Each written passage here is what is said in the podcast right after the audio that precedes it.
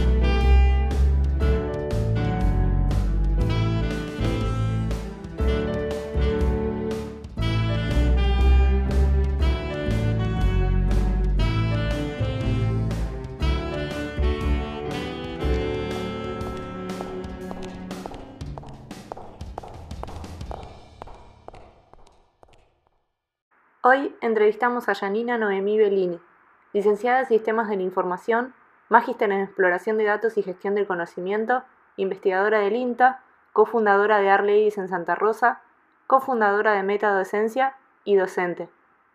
No nos pasamos. Eh, bueno, primero te quería agradecer eh, por el tiempo, por la buena onda, por la predisposición eh, y y por empezar, digamos, este camino, en empezar a visibilizar distintas historias eh, de que existen mujeres en este rubro haciendo cosas muy importantes. Eh, así que como esto es a modo de, biografía para después poner en Medium, eh, siempre la primera pregunta es ¿dónde y cuándo naciste? Y cómo era más o menos ese, ese seno familiar, ese ambiente. Bueno, yo, este, bueno, primero agradecer también por el espacio, por la oportunidad y, agradecer que busquen también contar mujeres de personas que vivimos en el interior del país, para que también eh, se vea que esto se puede hacer en lugares pequeños y no solo en grandes ciudades. Así que muchas gracias por, por ese detalle. Eh, bueno, yo nací en el año 77 eh, en Juan José Paso, eso es al oeste de la provincia de Buenos Aires, de Pehuajó. Y cuando tenía nueve años nos mudamos a la provincia de La Pampa, que es donde vivo hoy, por las inundaciones del 80 y pico, este, eh, que suelen ser recurrentes, lamentablemente, en, esta región. Y bueno, este, tengo una hermana más pequeña, de estos años más chica que yo, ella vive en Córdoba, es periodista, locutora, Em, y bueno, mis padres son, yo siempre digo que son mi, privilegio. nunca fuimos una familia de dinero, fuimos tal vez más de clase media baja, pero siempre tuvimos mucho, mucho amor y mucho apoyo de que tanto mi hermana y yo podíamos ser lo que quisiéramos ser. Este, siempre orientado a, al estudio como algo muy importante, como la herramienta para poder lograr eso. ¿Y cómo, cómo se te ocurrió, digamos, eh, estudiar esto? Si había alguna influencia, alguna inspiración.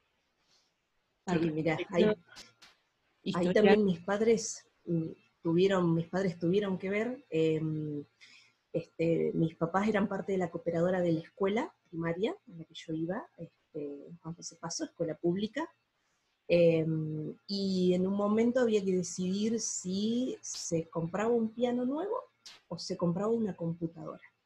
fui hablando, yo iba a primer grado, seis años. Este, o sea que estamos hablando año 82, 83.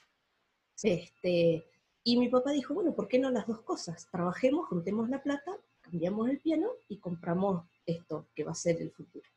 Bueno, lo hicieron, em, fue la directora y una maestra, a capacitarse, la compu era, yo no sé si era una Commodore, era una tal, yo no, no sé qué era, pero sí se conectaba a un televisor, el teclado y la computadora estaba todo junto, y después leía desde un pasacassette, cargaban los programas. Parece la prehistoria esto, no soy tan vieja. este, y cuando la seño y la directora volvieron, nos dieron una clase a toda la escuela, finalizada la clase nos tomaron un examen y a los que nos fue mejor, en vez de tener manualidades, en vez de aprender a bordar, a coser, teníamos computación. y el, día ese que yo tuve esa clase, volví a mi casa y le dije a mi mamá, me enamoré. Y me enamoré. y siempre supe que iba a querer estudiar algo de esto. Así que después ya estando en La Pampa, Em, un instituto que enseñaba computación que está en Realico, que es un pueblo más al norte de donde yo vivía, yo vivía en Luigi, empezó a venir a darnos clases, yo ahí tenía nueve años, eh, y después dejaron de venir a Luigi, así que había que ir a Realico, no teníamos auto, así que como mi papá es mecánico, eh, había gente que le prestaba su auto para que nos lleve, estaba a, no me acuerdo unos cuantos kilómetros ahí del pueblo, me esperaban cuatro horas los sábados para que yo estudie computación y después nos volvíamos. O algunos clientes de mi viejo me llevaban. Así que, este, nada, mis padres ahí marcando el apoyo a que yo siga mi, vocación. Y a los 15 puse una sucursal de ese instituto donde yo vivía empezando a enseñar a, computación, a programar esencialmente.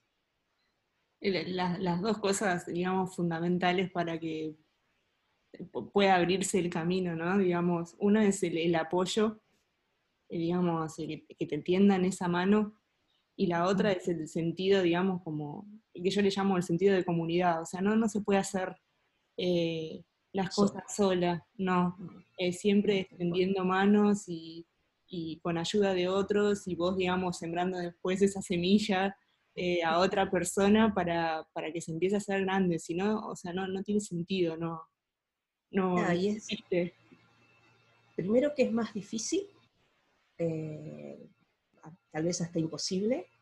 Eh, después es mucho menos divertido y es mucho menos rico.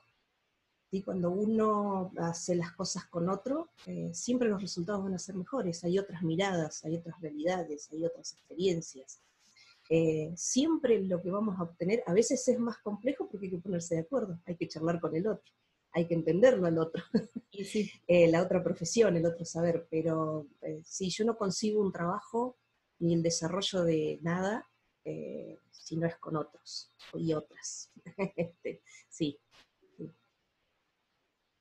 ¿Y mm, tuviste alguna, alguna, o sea, ya yendo, vos estudiaste en la USAL?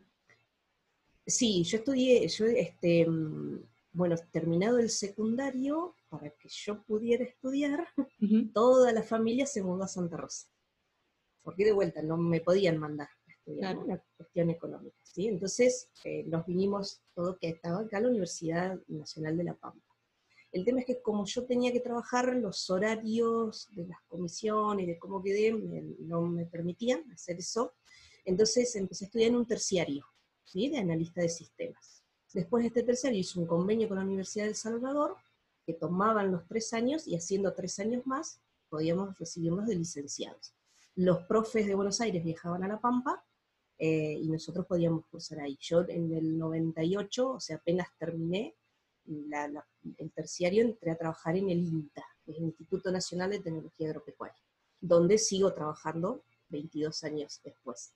Este, entré para hacer soporte técnico, este, administraba la red y mantenía las compus, y hoy soy investigadora, hoy soy científica, digamos, y me hice una transformación. Eh, pero así que sí, la licenciatura la, terminé en la Universidad de Salvador, y después el INTA me becó eh, para hacer la maestría, que la hice en la Universidad Austral, y ahí sí viajaba todos los fines de semana para cursar, durante dos años.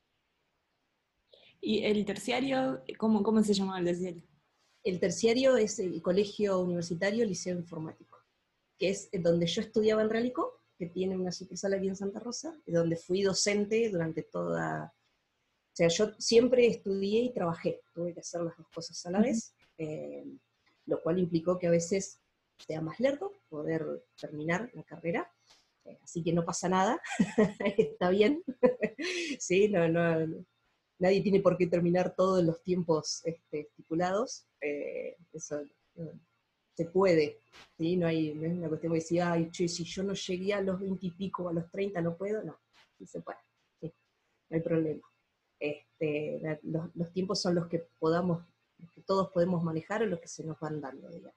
Este, y no hay un apuro, no es una carrera. Eh, así que por ahí ese también es un mensaje que, quiero dejar. A veces como se nos da en la vida. Em, así que en el, liceo yo fui docente, fui docente, docente de primaria, de secundaria, de universidad. Me encanta dar clases, es algo que nunca dejé de hacer. Y por suerte en INTA, como tiene un componente de transferencia y extensión muy importante, me permite seguir capacitando y dando Qué, interesante.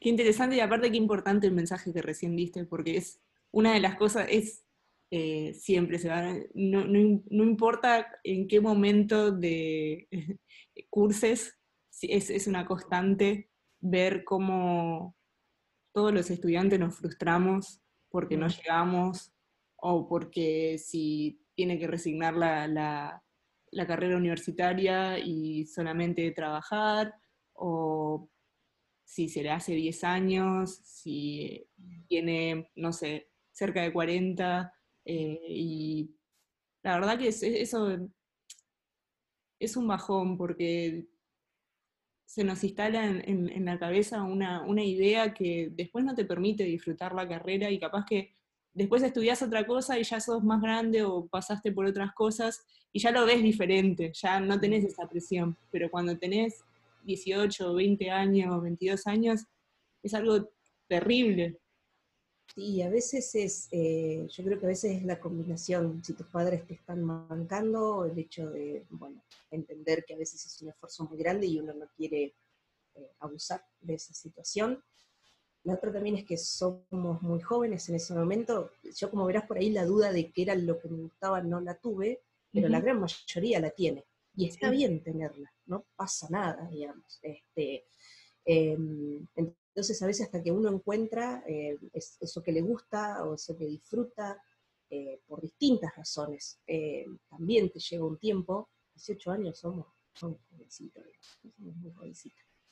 Em, y después el ambiente, ¿sí? como, como seguramente a, a, todas las que estamos en sistemas nos pasó, era mucho más masculino que femenino, yo tuve muy poquitas compañeras, Em, lo que pasa que, bueno, por ahí como yo estoy en un lugar pequeño, eh, tenemos esa ventaja de que nos conocemos todos y por ahí el, ambiente es más familiar, más del pueblo, más del interior y suele ser más eh, amigable. Pero sí me pasó eso, ahora este, yo he ido, siempre vuelvo a la, institución donde estudié, em, a veces tenemos pasantías en INTA o comisiones de estudios, y la, otra vez fui a dar una charla sobre Art Ladies, eh, que después seguro vamos, vamos a hablar, y me encontré que eran todos varones. Yo fui un poco para invitar a las chicas y no había una sola chica estudiando la carrera, el terciario. Me, me impactó mucho, eh, porque si querés ha ido disminuyendo más que, aunque sea manteniéndose igual, la, la matrícula. Em, y, y, bueno, a veces en, en las carreras específicamente de estas que son, si queremos, más duras o que tienen que ver con informática, y para las mujeres el ambiente puede ser bastante determinante en decidir seguir o no, más allá de que te guste, más allá de que tengas clara tu, profesión. Así que visibilizar estas cuestiones y que en, las instituciones se le empiece a dar importancia y se empiecen a trabajar es un camino muy importante a mantener eh, y a continuar, porque no es solo decir, bueno, que te interese, sino que te encuentres en un espacio donde lo puedas estudiar con la problemática que tiene cualquier estudio, con, eh, pero, pero no agregarle aún más peso, ¿no? No, mm. agregarle aún más barreras, y después una vez que te recibas, que encuentres un ambiente de laburo en el que te dé ganas continuar trabajando también. Sí, que es la desafío. a veces es como decir, che, las chicas no se interesan, o no les gusta, trabajemos en eso. Bueno, hay que trabajar en eso, pero tenemos que ocuparnos de toda la cadena para que eso sea exitoso finalmente. Vos, eh, digamos, cuando te pusiste a, estudiar, eh, ¿sufriste algún tipo de trago relacionado a algo de género? ¿Algún comentario, alguna situación en que dijiste, bueno, yo no puedo estudiar esto o no lo soporto? yo tenía tan claro que quería hacer eso, em, estaba tan, tan decidida, em, que por ahí lo, lo, ignorás, lo charlas con alguna compañera y, después lo, lo tirás. Y bueno, ya está, ya pasó. Em, eh, hay siempre una, por ejemplo, cuando salían trabajos, yo fui la mejor alumna de mi corte, tuve las mejores notas. Eh, como yo ya sabía programar, por ejemplo, programación, que fue una materia que le costó a todo el mundo, no me costó. que, que, no suene soberbio, ¿sí? Este, recuerden que arranqué a los nueve años con esto. Entonces, por ahí tenía algunas ventajas. Eh, eh, y para los trabajos, si había algún varón que más o menos, siempre era la primera opción. Y yo necesitaba trabajar. Pues, ¿de qué conseguí trabajo primero? Dando clase, porque es como más natural que una mujer sea maestra. Claro, sí, sí, sí. Em, y el trabajo que conseguí en INTA fue en realidad porque yo daba las materias de tecnología en un secundario y siempre lo asociaba con otra materia. Entonces uno trabajaba con la profe de geografía y hacíamos cosas de geografía en la compu. Trabajaba con el de historia, con el de matemática, porque es una forma más natural de acercarse también, a ver la utilidad más allá de, la compu en sí. Y la señora de quien fue mi jefe después me avisó que había un concurso en el INTA para gente de informática. Entonces ella me avisa, yo me presento al concurso y lo terminó ganando. Pero vino por fuera de, de los canales naturales o normales de sistemas, porque hasta ese momento en el INTA no había gente de informática. En el INTA de acá de La Pampa, ¿sí? Eh, entonces, fíjate que la oportunidad no vino de mis docentes, que todos trabajaban en la parte privada o en la pública, eh, y a la hora, por ejemplo, de los ayudantes de cátedra, de siempre estás como, eh, bueno, sos como la tercera, cuarta, quinta opción. Mm.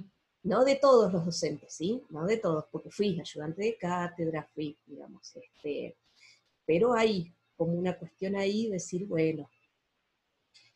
Eh, y después, em, algún que otro comentario, en el sentido que terminamos en algún momento haciendo grupos solo entre chicas, porque si no, como que se asumía que el que había hecho el laburo, la promoción, era el, hasta el primer parcial, hasta el primer final, donde ahí.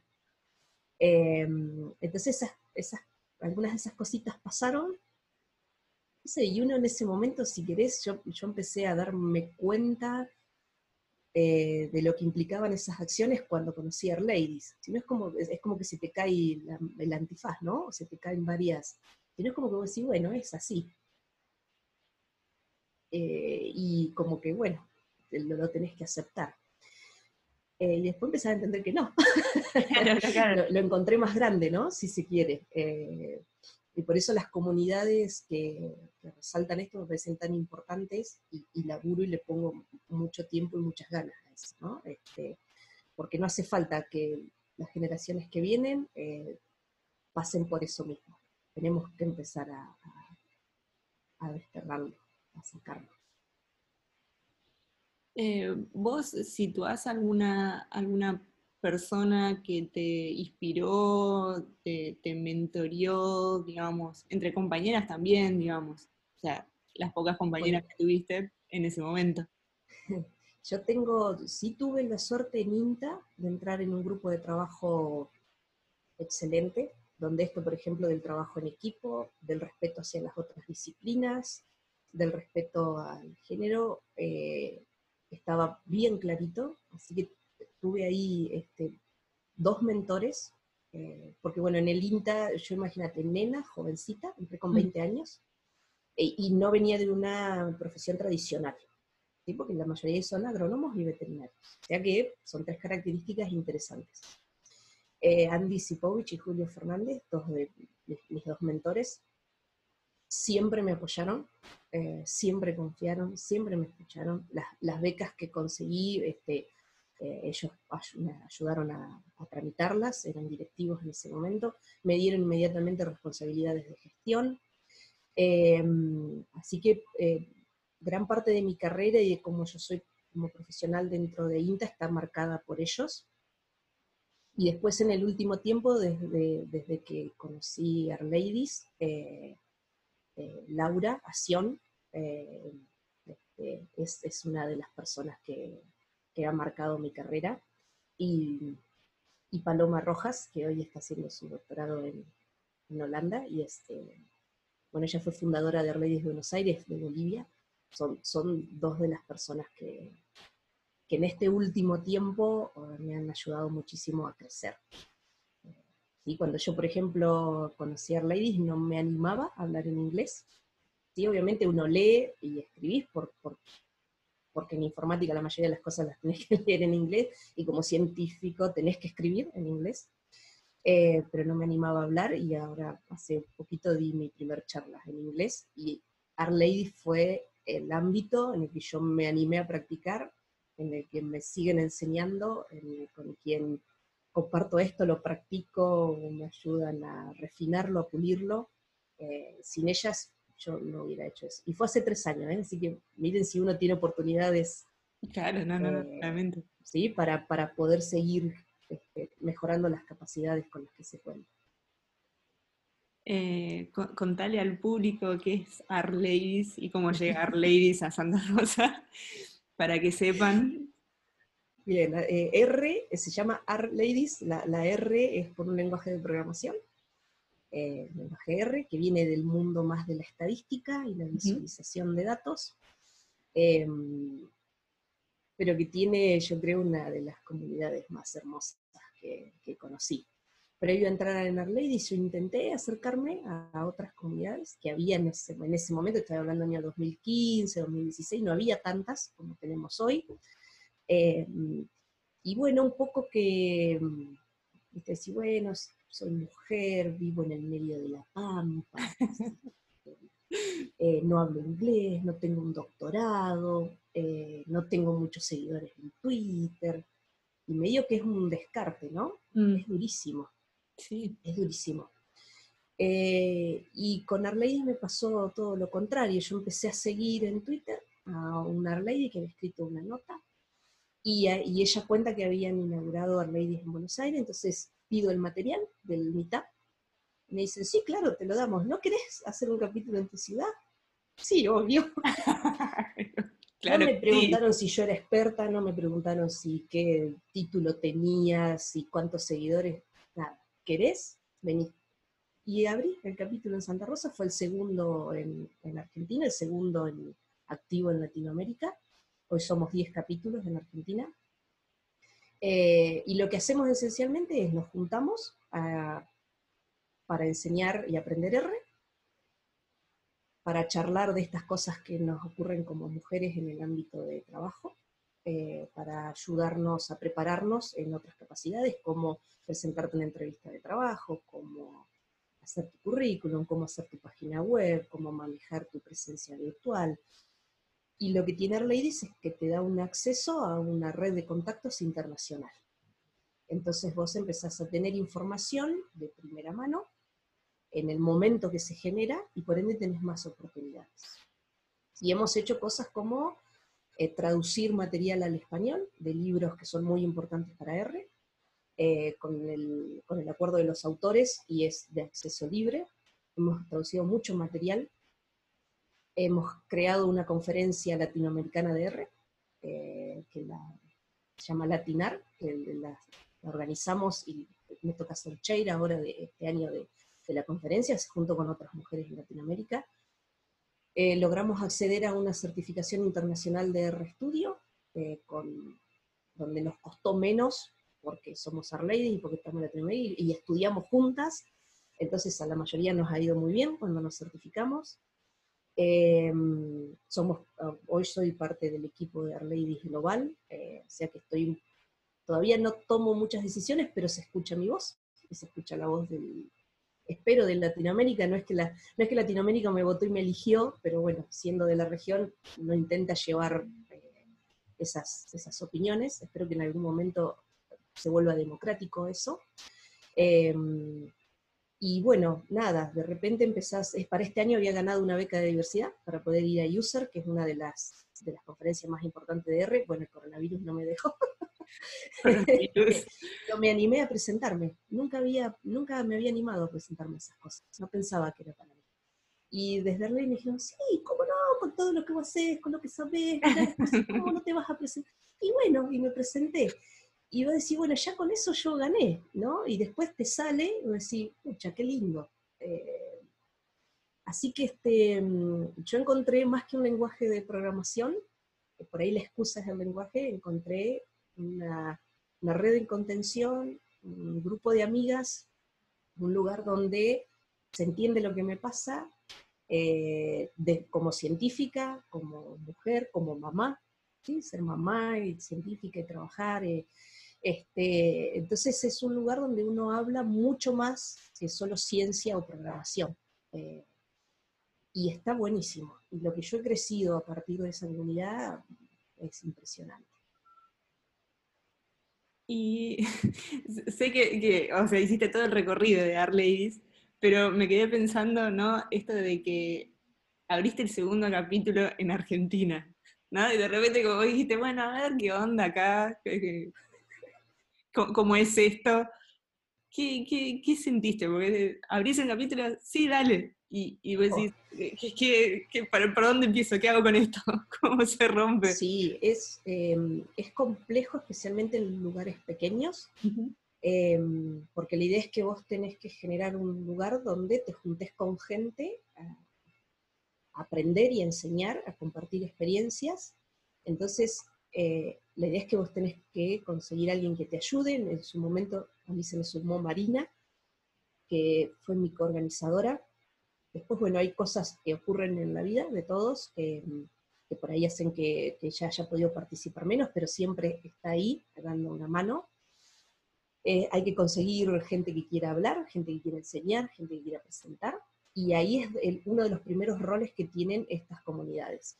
Que gente que por ahí no cree que eso sea para ellos o que no se anima, darle el mentoreo, acompañar en el camino para que se anime a contar lo que hace, aunque sea una charla de 10, 15 minutitos contando qué haces, eh, y después en algún momento se anime a hacer un tutorial, eh, o se anime a hacer un evento. Yo lo que he encontrado es eh, mucho apoyo de mi trabajo, entonces, por ejemplo, INTA me presta el lugar, y, y, en general puedo a veces organizar dentro de mi horario de trabajo las capacitaciones, que a INTA, ya te digo, parte de las cosas que uno tiene que hacer como institución es eh, transferir los conocimientos que genera el medio. Entonces he, dado eh, talleres de inicio de R, cómo aprender a usarlos, que es muy usado en la comunidad científica, así que viene muy bien. Mis propios compañeros y compañeras de trabajo han tomado esas capacitaciones. Después con Pampasec, que es, una, es un evento sobre seguridad informática que se hace en La Pampa, Así que siempre ahí la gente de la organización nos da un espacio para ladies, o bien para hacer talleres, o bien para dar charlas y contar en qué estamos haciendo. Eh, así que en general eh, siempre intentamos hacerlo con otros, que es más sencillo, de vuelta. Em, ahora hace poquito se abrió el capítulo en General Pico, que es otra localidad de La Pampa, así que estamos, ahí está la Facultad de Ingeniería, hay em, emprendimientos tecnológicos, así que General Pico es un lindo lugar para que haya un capítulo de Ladies. Ahí Marisol Gatti es, es la, la organizadora, y estamos organizando cosas entre las dos. Entonces hacemos cosas entre Pico y Santa Rosa, también para eh, ayudarnos, y con esto de la virtualidad, eh, toda la red de capítulos de Argentina nos ha ayudado, así que hemos hecho cosas con Arleidis Buenos Aires, este, vamos a hacer ahora con Mendoza, Córdoba, Ushuaia, em, y este, yo he estado dando charlas en La Paz, eh, van a venir a darnos charlas de, otros capítulos de Latinoamérica, los nuestros, así que una parte positiva de la pandemia es que ha bajado fronteras, eh, y, nos permite aprovecharnos más entre la red que, existe de, de Pero la parte más compleja es lograr eh, ese engagement de, la gente del, lugar, especialmente para lo que son las tareas de organización y de mantener el capítulo. En general hay interés en los cursos, en las charlas. Eh, los, nosotros, el Arleidis tiene como, como en la parte de organización solo pueden ser mujeres y otras minorías de género, al igual que las personas que disertan, porque la idea es desarrollar capacidades y, darle visibilidad em, a esta franja de, la población de sistemas. Em, pero los meetups son abiertos a, todas las personas que quieran participar. En el caso de los varones cis, lo que pedimos es que vengan con alguna Arley y que además de aceptar nuestro código de conducta. Hasta ahora siempre nos ha ido muy bien, todo el mundo entiende, acepta el código de conducta sin inconvenientes, eh, pero bueno, sabemos que en otros capítulos la cosa ha sido más, más compleja, eh, entonces siempre está bueno aclarar cuáles son las reglas, por qué es así, y cuando uno lo cuenta, este, ya te digo, la mayoría de la gente lo entiende, lo acepta, lo apoya, y si hay alguien que no, es en realidad alguien que uno no quiere en estos espacios, ¿no? Eh, este, así que, bueno, eso, eso es un poco llevar adelante un capítulo eh, aquí, en un lugar más pequeño. Así que también, si hay gente que tiene ganas de, contarnos qué hace, de participar, de sumarse, estamos abiertas. Eh, janina.arladies.org o santarosa.arladies.org y, y nos ponemos en contacto y organizamos algo en conjunto. Eh, es muy importante lo, que estás diciendo, porque aparte, o sea, mientras te escuchaba, eh, viste que hay memes en internet y todos agarran y dicen, ay, qué chistoso y no sé qué, y como que nadie le da importancia eh, al significado, porque transmite significado del meme, entonces siempre es como que, digamos, dentro de las peleas entre internet de las provincias y no sé qué, está como el mito de que nadie conoce a nadie de La Pampa, entonces La Pampa no existe. Eh, y eh, la cantidad de cosas que estás contando que, sucede en, La Pampa, en, General Pico, no solamente en, Santa Rosa, es como, eh, es sumamente importante, muy importante, y sobre todo descentralizar porque está el sesgo porteño de que todo pasa en Capital Federal eh, y que lo demás, no sé, es como medio terraplanista, ¿viste? Es como que termina y, se cae el mundo. a nosotros también en las de sistemas nos, nos súper interesa eh, poder visibilizar un montón de cosas, pero esto que, sucede con, con, la cuarentena, digamos, como en la parte buena, que vamos a hacer la, la FEMIT virtual, es ver esto de, eh, elegíamos las charlas y veíamos, bueno, a ver, no, no, no, bueno, a ver si es de otra provincia, si es de otro lugar, para mostrar que existen esas personas. Sí, yo creo que es eh, importante. A mí una de las cosas que también más me gusta de, de es esa territorialidad. Eh, nosotros tenemos, yo te comenté que hay varios capítulos, tenemos capítulos en Córdoba, en Resistencia en Corrientes, en Mendoza, en Bariloche, en Ushuaia, bueno, el de, el de Buenos Aires, creo que no me estoy olvidando de ninguno, los dos de La Pampa, ahora somos la única provincia que tiene dos capítulos activos, había uno en La Plata, pero, pero no, ha hecho reuniones últimamente, así que está desactivado. Em, y para quien se quiera sumar va a tener siempre el apoyo y la contención de, toda la red y del resto de las, organizadoras. Em, la, otra cosa que, me parece importante eh, rescatar de este tipo de comunidades es que eh, uno genera grupos de trabajo muy fuertes, con mucha empatía, donde te confías y, te conoces, aunque no te conozcas en persona, que es lo que nos pasa a varias, em, que venimos trabajando hace tres o cuatro años, pero no nos conocemos en persona, y, rebalsa a la comunidad, ¿sí? Por ejemplo, nosotros, a partir de un grupo de gente que estuvimos en Arladies y que han hecho los otros grupos de usuarios de R, por ejemplo, está R en Baires, R en Rosario, R en el NEA y R en Córdoba, que son grupos de usuarios ya eh, no orientados a, un género específico, sino que este, son grupos de usuarios, los RUG comunes, que se dicen, pero que tienen una mirada bien de equidad, bien igualitaria. La, gente, hay Arladies en las organizadoras, tienen el código de conducta. Eh, bueno, gente que trabajamos en ese ambiente, generamos metadocencia, es una, también es otra comunidad, eh, otra iniciativa que es libre, es gratuita, es abierta, donde a partir del coronavirus a distintas personas nos empezaron a preguntar, conocidos, che, ¿cómo hago? ¿Tengo que ir virtual? ¿Cómo hago mis clases? ¿Qué te parece? ¿Qué herramienta puedo usar?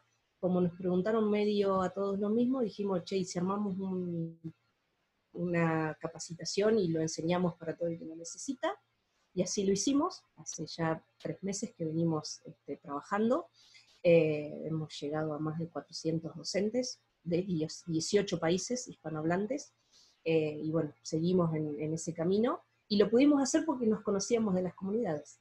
Lo pudimos hacer, no tiene que ver con R, tiene que ver en cómo enseñar online, eh, y, y viene de ahí, viene de que estás acostumbrado a trabajar virtual, conoces a esa gente, gente valiosa, gente que sabes que, que trabaja en equipo, y gente que no es egoísta con su conocimiento ni con su tiempo y que por una buena causa lo, se va a dedicar y le va a poner. Y hay mucha gente así, y en metadocencia hay gente de Córdoba, hay gente de Santa Fe, hay gente de Corrientes, hay gente de Buenos Aires, hay gente de La Pampa. Eh, este, este, yo agradezco que se empiece a visibilizar eso también, porque también implica, si no es como que no puedes hacer estas cosas si no te vas a vivir a una gran ciudad.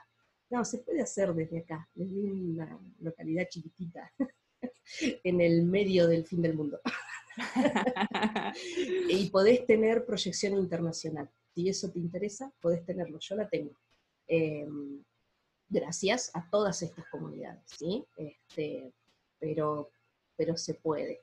Em, con el apoyo y con el trabajo de otros se puede. Te iba a preguntar de metadocencia. me adelantaste. Pero, viste, es una charleta. Eh, voy a hacer una pregunta difícil. Eh, ¿Cuál dirías que fue uno de tus mejores recuerdos de la profesión? Porque tenés riqueza por todos lados, tenés la experiencia del INTA, de Art Ladies, bueno, ahora de metadocencia, la de la carrera, lo de cómo llegaste, digamos, a, elegir eh, esta, esta profesión. Eh, tenés un campo muy amplio, es muy difícil elegir un recuerdo quizás. Un recuerdo, sí. Yo, em, y si querés tal vez eh, como, como, logro personal, em, cuando hice la defensa de la tesis de maestría, em, y bueno, y obtuve, y obtuve el título. Eh, hice la defensa en forma virtual también, lo hice acá, en La Pampa, mis, mis jurados y mi director estaban en Buenos Aires porque estaba embarazada. Eh, yo lo defendí un 19 de octubre y Francesco, mi segundo hijo, nació el 29. Así que Francesco ya tiene un título de maestría. Eh, fue, mm, sí, yo creo que ese, ese si querés es por todo lo que implica, ¿no? Porque fue la beca del INTA para que lo pueda hacer, o sea que es el apoyo de tu lugar de trabajo para que vos crezcas. Es la beca de la familia, ¿sí? Porque a mí me implicó viajar durante dos años, yo no estuve ningún fin de semana en mi casa. Sí tuve de nuevo ahí un grupo de gente, de compañeras y compañeros impresionante, que seguimos hoy siendo amigos, tenemos un grupo de WhatsApp que seguimos, cada vez que voy a Buenos Aires, si podemos, nos juntamos a comer. He tenido mucha fortuna en los grupos humanos que me ha tocado, con los que me ha tocado compartir, eh, que es lo que hace que, muchas de estas cosas sean exitosas y sean placenteras, ¿no? que el proceso también sea, sea lindo. Em, y, también pues, esta cuestión de, la familia, yo después de que terminé de cursar, mientras hice la tesis, eh, tuve una beba que falleció, tuve un niño, tuve mi segundo hijo, Bauti, y después lo tuve a Frank, que estaba en la panza cuando la defendí. Mi tesis es interdisciplinaria porque tiene que ver con radar meteorológico y granizo. Eh, entonces eh, tuve ayuda de una licenciada en ciencias de la atmósfera, de de una ingeniera agrónoma, Romina Laura, eh, y después yo como informática. Así que es muy interesante desde, el, desde la visión eh, de los distintos saberes y de cómo charlar con otra profesión y cómo generar un lenguaje en común que nos permita entendernos sin yo volverme especialista en tormentas y granizo o radar, y ni ellas, o agronomía, ni ellas volverse especialista en la parte de análisis de datos o modelado, ¿no? Pero que logramos un lindo producto entre las tres. Hoy seguimos trabajando las tres juntas dentro de INTA en eso. Damos cursos de radar, generamos productos, eh, dirigimos tesis. Así que eh, también, yo, creo que es la maestría. el, recibirme la después de que terminé la defensa y me dieron la nota, sí, ese, ese, voy a elegir ese.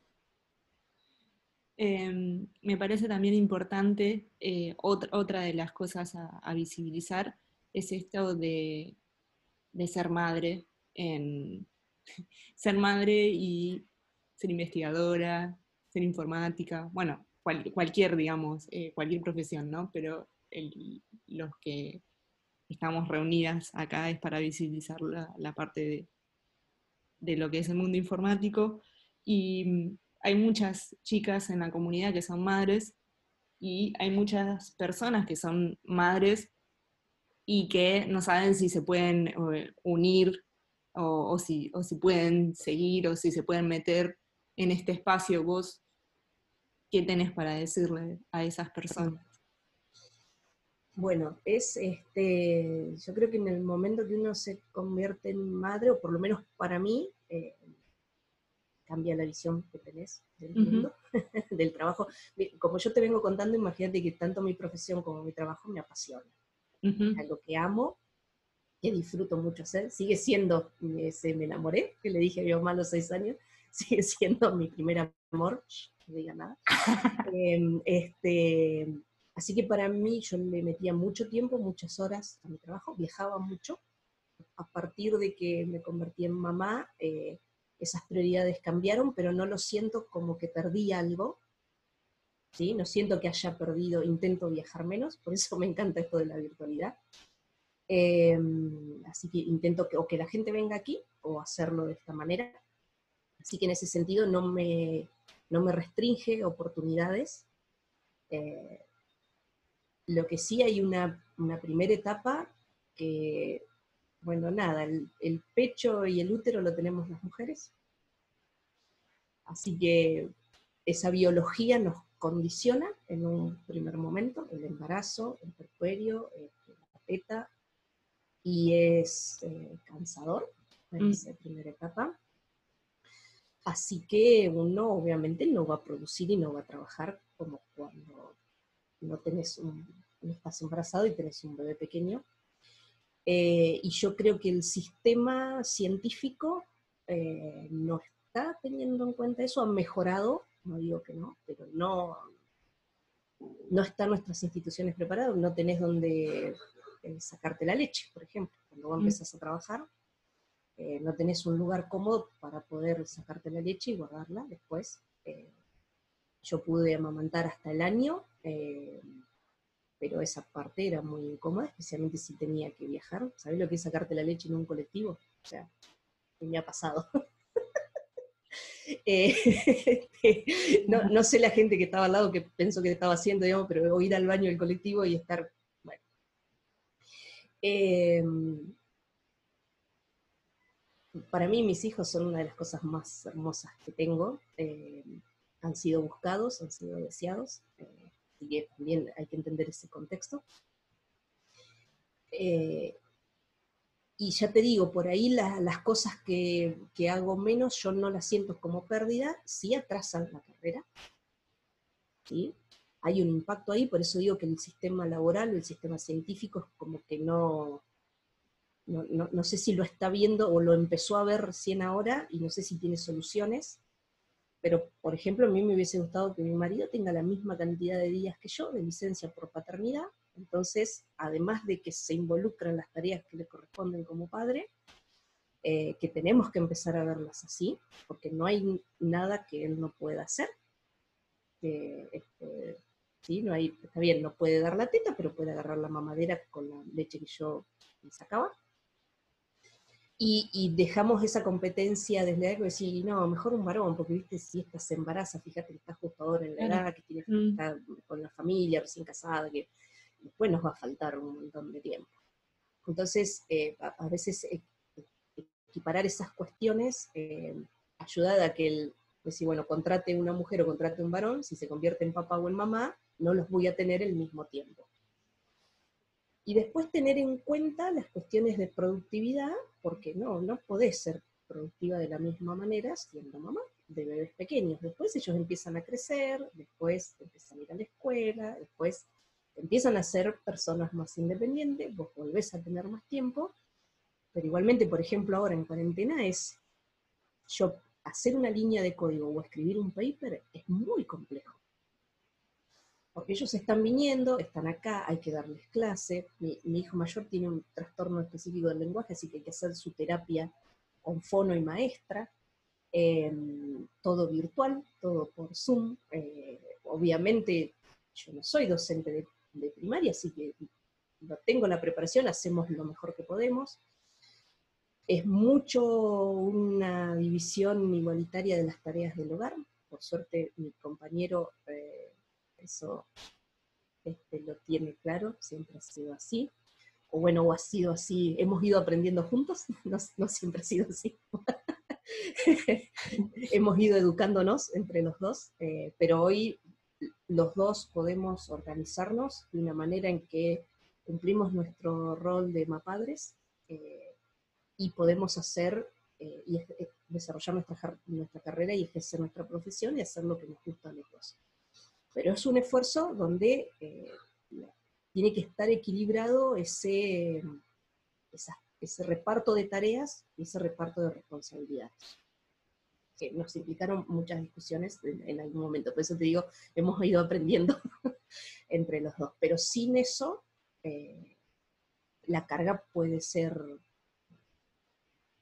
puede ser mucha. Eh, pero hay que, hay que tener esas discusiones para que no sea así, para que sea repartida.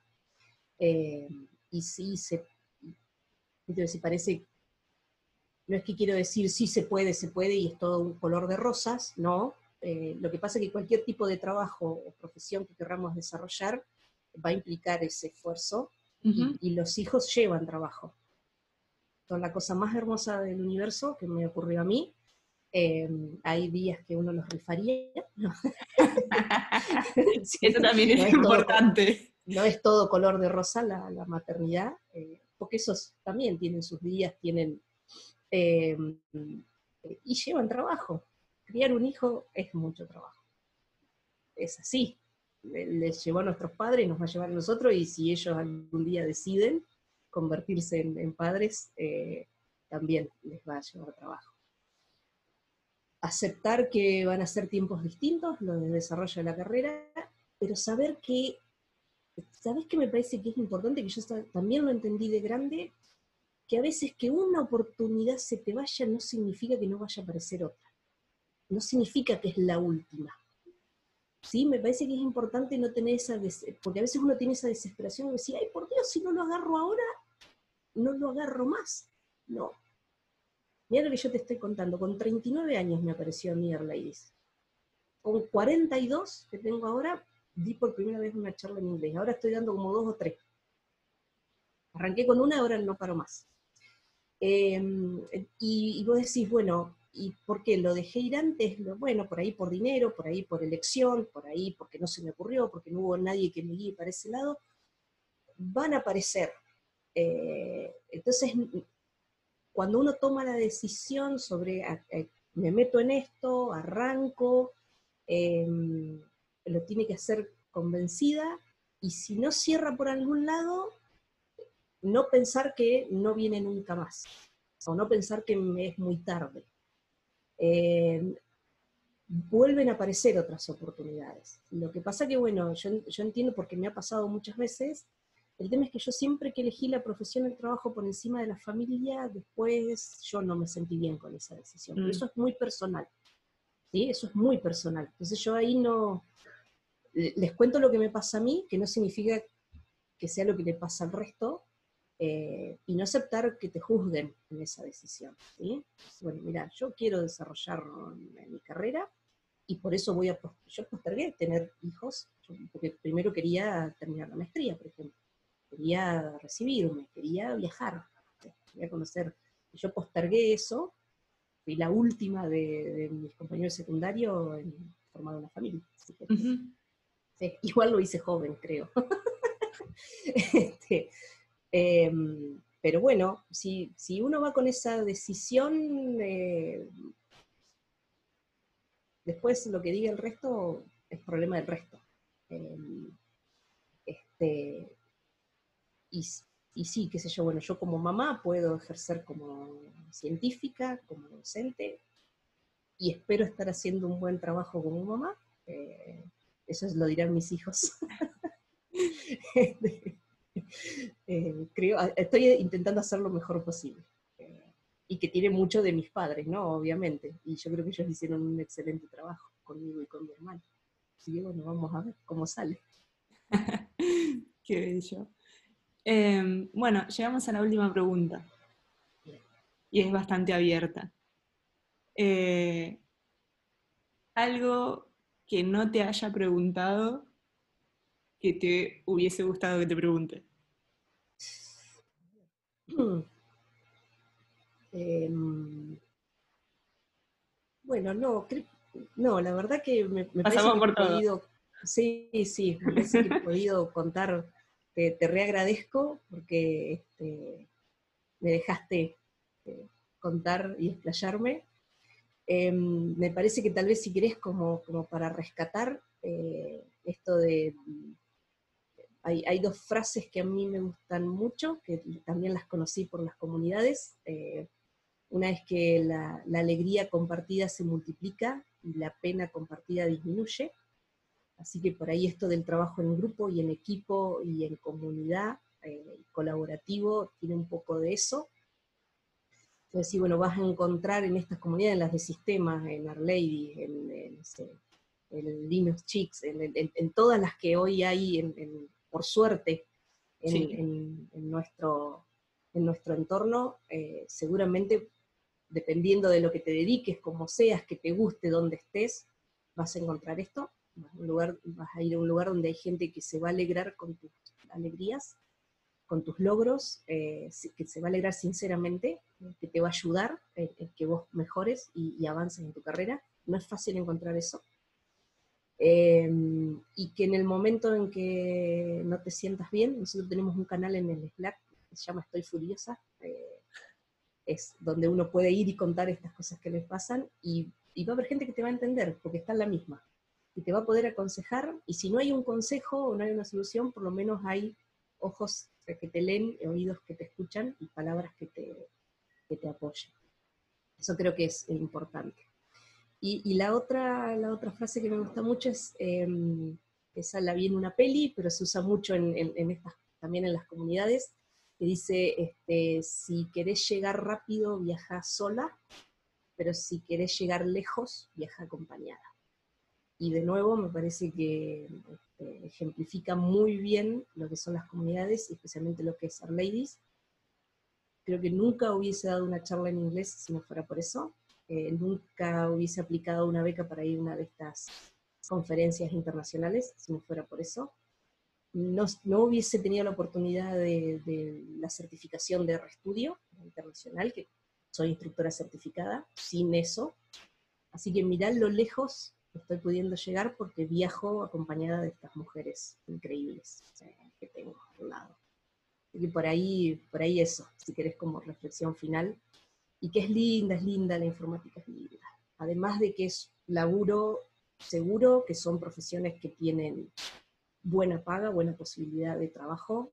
Eh, es lindo y si el ambiente que no te toca no es tanto, seguí buscando porque en algún momento vas a encontrar uno, está cambiando, lo estamos cambiando, y si no está esta comunidad para, para que vengas a apoyar. Ay, me encanta. Me encanta, en serio. Muchísimas gracias, en serio, por, todo esto, por las palabras, por eh, las historias. Eh, nada, estoy, estoy muy contenta de, de esta entrevista.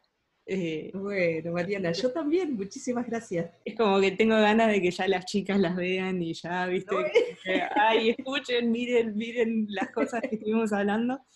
Eh, Así que nada, súper gracias. Eh, no, vos. Muchísimas gracias.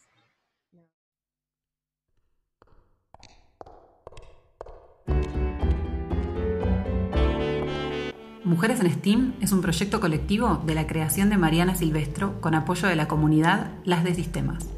En ilustraciones, Mailén García. Redes y difusión, Virginia Barros y Luciana Dubiau. El tema musical es de Gabriela de Gregorio y en locución, Débora Arce. Podés seguir las notas completas en Medium, barra Mujeres en STEAM y barra Las de Sistemas. Las entrevistas completas las puedes ver en YouTube en el canal barra Mariana Silvestro y barra Las de Sistemas. Corre la voz, avísale a tus amigues. Nos reencontramos en el próximo episodio.